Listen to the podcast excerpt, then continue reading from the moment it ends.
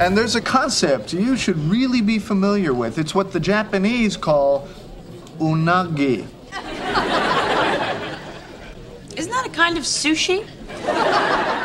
Узнали этот отрывок? Конечно же, это герои сериала «Друзья». Они снова встретились в своей любимой уютной кофейне Central Perk. Джон, Росс, Рэйчел, Моника, Чендлер и Фиби сидят за вытянутыми низкими столами на мягких диванах и обсуждают последние новости с олдскульным закадровым смехом на фоне. Вот таким.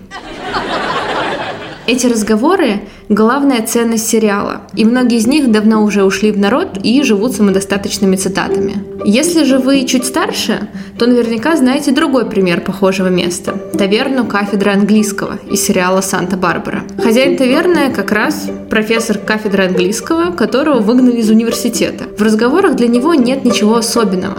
Большую часть жизни он провел, слушая их на лекциях и семинарах. Но здесь, в таверне, диалоги были совсем другими.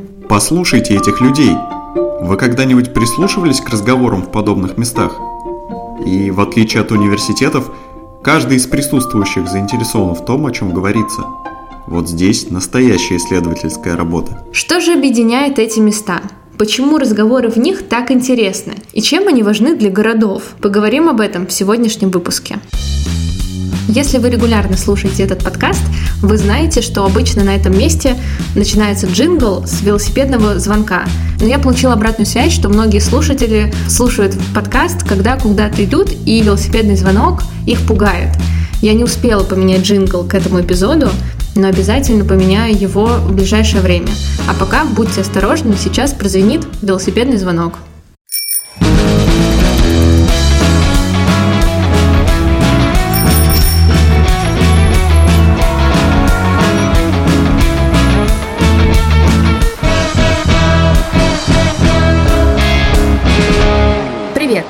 Слушаете «Город». И это подкаст о том, как города делают нас быстрее, сильнее, выше, а иногда почему-то медленнее и слабее. Меня зовут Настя Сильверстова, а сегодня в выпуске мы поговорим о феномене, который социологи и урбанисты называют третьим местом. Почему демократия невозможна без рыночных площадей? Как устроена социализация жителей многоэтажек? И если русская баня и английский паб – третьи места, то какие тогда вторые? А первые – Начнем с конца, то есть с понятий. Такой странный рейтинг мест ввел социолог Рэй Ольденбург. Дом он назвал первым местом, потому что именно здесь, в окружении близких людей и семьи, люди проводят больше всего времени. Второе место – это работа. В офисах многие из нас тоже практически живут, а общение с коллегами – важная часть нашей профессиональной реализации. Казалось бы, уютный дом и хорошая работа – все, что нужно для жизни. Но если система замыкается между этими местами, человек выглядит и чувствует себя довольно несчастным, ему как будто чего-то не хватает. Примерно так, если вы вспомните, чувствовали себя мы, когда неделями не выходили из дома во время пандемии. Границы между первым и вторым местом тогда вообще стерлись, и этот опыт для многих оказался довольно травматичным. Более того, у тех, кто после локдауна перешел полностью на удаленку или, например, на гибридный формат работы, то есть когда часть дней работаешь из офиса, часть дней работаешь из дома, это второе место так и не появилось.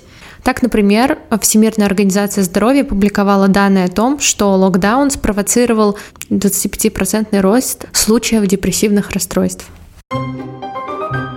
И на самом деле ровно так себя чувствовали домохозяйки в пригородах США из первого выпуска этого сезона. Что же тогда называется третьими местами? Это как раз те места, в которых происходит коммуникация локальных сообществ. К ним можно отнести, например, парки, кофейни, бары, а иногда даже театры и музеи. Часто это пространства, которые созданы для досуга, но совсем не обязательно. Например, третьим местом может быть аптека или, почему бы нет, баня. Именно тоска по доступности третьих мест вдохновила Виктора Грунбаума, о котором мы говорили во втором выпуске подкаста, на создание первых торговых центров. Он родился и долгое время жил в Вене, и там он мог с легкостью дойти до любимых театров, кафе, ресторанов, а встречался с друзьями совершенно неожиданно и обменивался новостями в парках, э, пока прогуливался по бульварам или, опять же, за чашечкой кофе в кафе. И подходящая инфраструктура становится основой сплоченного сообщества, а любой поход на культурное или развлекательное мероприятие, скажем, в Лос-Анджелесе, супер автомобильном городе, это часы в пробках. Встречи с друзьями, естественно, нужно планировать как минимум на следующие выходные, а встретить знакомого на улице можно только если ты герой фильма Вуди Аллена. Ближайший торговый центр, как вы помните, тоже решением проблемы не стал, но именно благодаря этому изобретению Виктора Грюнбаума жители американских пригородов и субурбий действительно стали встречаться друг с другом гораздо чаще. Так вот, неформальные места для встреч – это важная часть устройства больших городов. Именно там люди формируют устойчивые связи, делятся новостями, принимают ключевые для жизни сообщества решения. Такие места, по сути, есть город. Например, венские кофейни есть сама Вена, английские пабы есть Лондон, Лондон, турецкие базары – лицо Стамбула, а кафаны – конечно же, лицо Балкан. В городах, которым повезло иметь свою собственную характерную форму третьих мест, незнакомец чувствует себя как дома. Здесь легче понять, как работают законы места, и всегда найдется тот, кто готов поговорить или помочь. Первая и главная функция третьих мест – это, конечно же, связи. Именно третьи места объединяют район. Как вы думаете, какие места взяли на себя эту функцию в Советском Союзе? Это были отделения почты. Жители приходили туда, чтобы отправлять посылки и письма, получать социальные выплаты, выписывать комсомольскую правду для себя и мурзилку для внуков. Почтальон лично знал большинство жителей своего участка, а потому был в курсе последних новостей еще до того, как мы изобрели Инстаграм. Да, действительно, посидеть с чашкой чая или кофе в отделении почты было нельзя, но встретить товарища и коротко поговорить вполне. А вы, собственно, почему интересуетесь? Вы не из милиции, случайно? Нет, я не из милиции. Я из почты. Я почтальон тутошный, Печкин. Поэтому я все должен знать, чтобы почту разносить. Вы, например, что будете выписывать? Похожую роль в американских локальных сообществах выполняли аптеки – по статистике, в течение месяца сюда заходил практически каждый житель города или района. И дело было вовсе не в том, что они часто болели, а в том, что аптеки находились в центре, а кроме лекарств там были и другие необходимые услуги. Например, в своих очерках о жизни одноэтажной Америки Ильф и Петров с удивлением пишут, что в таких аптеках 30-х годов были, например, кафе. Там готовили молочные коктейли и жарили курицу – и примерно в это же время в аптеках устроили бары, в которых наливали не алкоголь, а газировку. Именно в аптеках начали разливать Кока-Колу, и многие жители приходили туда посидеть за барной стойкой и выпить газировку. Кстати, подробнее об этих аптеках, которые служили американцам третьими местами, я расскажу в своем телеграм-канале. Расскажу про зимнее меню газировок, что было тыквенным латте того времени и где и зачем подавали Кока-Колу с арахисом. Так что подписывайтесь на телеграм-канал по ссылке в описании к этому эпизоду. А мы пока продолжаем. В своей книге про третьи места Рэй Ольденбург делится воспоминаниями своей знакомой. Задолго до того, как я пошла в школу, мой отец начал брать меня с собой на вечернюю прогулку до ближайшей аптеки выпить газировки. Это был ритуал, место сбора соседских мужчин, которые не посещали бар на другой стороне улицы. Мужчины собирались там пообщаться. Обычно я была единственным ребенком. Сидела на высоком табурете, прихлебывала вишневую или лимонную газировку и радовалась, что сижу вместе с отцом. Сейчас я оглядываюсь назад и вспоминаю аптеку на углу как важный жизненный опыт. Именно там я начала осознавать, что мир намного шире, чем наш Баркертон, что то, что происходит в правительстве, влияет на жизнь людей. Именно в аптеке был заложен мой глубинный интерес к политике и экономике, которые были сердцем этого третьего места.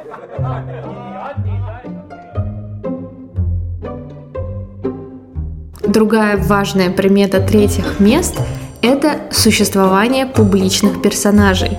Такой термин «публичные персонажи» вела Джейн Джейкобс в своей работе «Жизнь и смерть больших американских городов», Публичные персонажи хорошо знакомы жителям окрестностей, а потому всегда узнают новости из первых рук, помогают поддерживать связи и присматривают за тем, что происходит вокруг не хуже полиции. Именно они первыми предупреждают родителей о том, чем занимаются их дети в свободное время. И лучше любого таргета расскажут вам о том, какие новые места открылись на районе. Публичные персонажи первыми начинают разговор с теми, кто только что переехал, и помогают новым соседям интегрироваться в сообщество. В современных многоквартирных домах функцию третьих мест часто виртуально выполняют общие чаты, а публичных персонажей заменяют вполне реальные консьержи. В домах, где консьержа нет, связи жителей гораздо слабее, а беспорядка больше. А родителям некому рассказать, что их подросток устраивал дома вечеринки, пока они были на даче. Третьи места помогают заботиться не только о детях, но и о пожилых. Когда человек уходит на пенсию, вместе со вторым местом, как вы помните, это работа и офис, он теряет и своих коллег, а это значительная часть социальных связей. Третьи места помогают держать контакт с теми, кто моложе и крепче интегрирован в общество. Сейчас вы наверняка вспомните старушек у подъезда.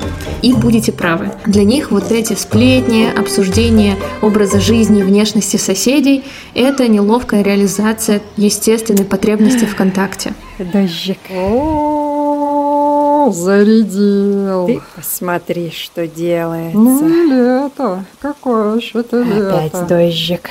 Ты посмотри. Зари, это надолго. Льет и льет. Во дворах, скверах и других публичных пространствах пожилые люди видимы, поэтому им легче оказать помощь при необходимости. Даже история с молодыми мамами, которые, например, встречаются на детских площадках, или мигрантами и другими уязвимыми группами. Устойчивые связи третьих мест как раз становятся для них базой взаимной поддержки. Старики помогают молодым заботиться о детях, а молодые при случае принесут продукты из супермаркета. Еще третьи места всегда соразмерны человеку, поэтому уютный сквер или кофейня третьим местом стать могут, а, например, небоскреб или офис банка нет, потому что первое из озвученных пространств нацелены на человека. Нам комфортно здесь, мы отдыхаем и чувствуем эмоциональную разрядку. И здесь я хочу рассказать про одну из моих самых любимых и интересных форм третьих мест. И это британские пабы. Слово «паб» — это сокращение от публичного заведения. И несмотря на то, что пабы лицензируются государством на сравнительно небольшом острове, их 74 тысячи. Британия — это третий по величине в мире рынок пива. И 75% здесь разливаются как раз из пивных кранов паба. Они покупаются, например, в стекле в супермаркете. А исследование Ворктауна, это такой небольшой промышленный город на севере Англии, подтверждает, англичане проводят в пабах больше времени, чем в любом другом месте, кроме собственного дома и рабочих мест. То есть это действительно самое популярное третье место – что здесь интересного? Что ни церковь, ни политические организации не могут обеспечить горожанам той интимности и свободы, которую они чувствуют в пабах. Здесь проходящая мимо толпа становится общностью, а случайные посетители – добрыми соседями. И вот мы подобрались к одной из самых интересных функций третьих мест. И это, конечно, политическая функция. Дело в том, что то самое ощущение общности и свобода высказываний делают третьи места отличными политическими форумами. Во многих странах, например, в США или во Франции, зарождение солидарности рабочих напрямую связано с барами и кафе, где те обсуждали свои низкие зарплаты и нечеловеческие условия труда. Здесь рабочие объединялись в профсоюзы и партии, планировали протесты и забастовки. Так формировался новый социальный класс и главная политическая сила XX века. Похожая история случилась с законами против расовой сегрегации в Америке в 60-х годах. Безусловно, в этом есть заслуга и просвещенного состава Конгресса, и лично Мартина Лютера Кинга, но предшествовали этим массовым изменениям собрания афроамериканцев в церквях по всему югу США. И в них люди действительно не только обменивались новостями, но и планировали бойкоты и демонстрации. Само собой, как это часто бывает, такая теневая политическая активность не всегда удобна правительству. И, как это смешно и странно не звучит, в разные периоды времени с кофейнями боролись в Англии, и Скандинавии и Саудовской Аравии потому что именно в кофейнях, а не в кабинетах чиновников появлялись самые мощные низовые инициативы и формировались институции. Несколько лет назад в моем родном городе, Москве, пространства с потенциалом третьих мест появлялись довольно стремительно. Но, к сожалению, также стремительно городская власть брала их под свой контроль. Ведь облагороженные бульвары и площади нужны обществу, в том числе и для политической жизни. А занять весь центр города фестивалем «Московские сезоны» – отличный способ этого избежать. Когда пасхальные ярмарки переходят в яблочный спас, согласитесь, не до поэтических чтений. Но есть и другой вариант развития событий, и это Хохловская площадь, более известная как Яма, на чистых прудах. В нулевых власти города решили здесь построить многоуровневый паркинг, но когда рабочие вынули грунт, они обнаружили под землей фрагмент стены Белого города, которая была возведена в XVI веке и долгое время защищала город от набегов крымских татар.